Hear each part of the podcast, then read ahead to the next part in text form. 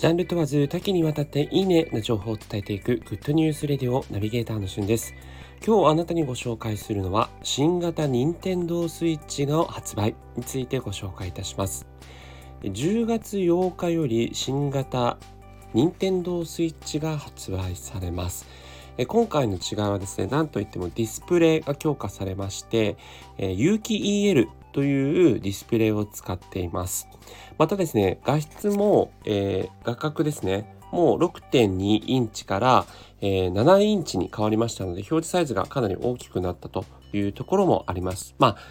めちゃくちゃ変わるってわけじゃないんですけど、やっぱりね、0.8インチ変わるだけでも印象はかなり変わるかなと。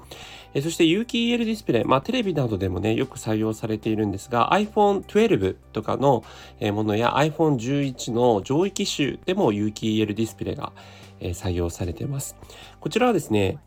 ピクセル一つ一つが自ら発光する有機 EL 素子で構成されていまして、違いとしてはやっぱり黒色とかですね、コントラストの高い鮮やかな映像が映し出されるというとこですね。従来の液晶のものだと、バックライトの光がどうしてもこう漏れてしまうために完全な黒の表現が難しいんですが、えこの有機 EL だとそれが可能というところで、まあ、あの、ニンテンドスイッチもね、ポップな明るいゲームもありますが、まロールプレイングをはじめとして結構黒を基調としたね、ゲームもある中で、この有機 EL の強みが発揮されるのかなというところがあります。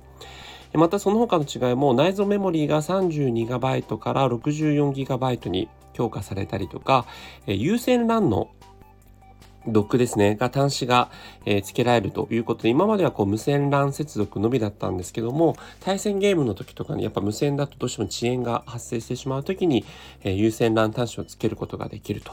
それからスピーカーが一新されているので、よりクリアなサウンドが、えー、楽しめるというところ。あと何気に便利だなと思うのが、背面スタンドの角度がですね、えー、無段階で調整可能になってるんで、2, 2じゃありません。無段階。なので、こうどこの、えっ、ー、と、スタンドのこの角度ですね。えどこの角度でもちゃんときちっと止まるような、えー、フリーストップ式というそうなんですが、なってるので、まあ、テーブルのね、えー、高さとかそういうのに合わせて、えー、見やすい角度に調整しやすくなってます。またカラーバリエーションもですね、ネオンブルー、ネオンレッドという従来型からホワイトというラインナップが加わったことによってね、えー、結構強化されています。まあ、5000円ぐらい高くなるんですが、9月下旬より、予約開始ということで、新型任天堂 switch のニュースお伝えいたしました。それではまたお会いしましょう。Have a nice day!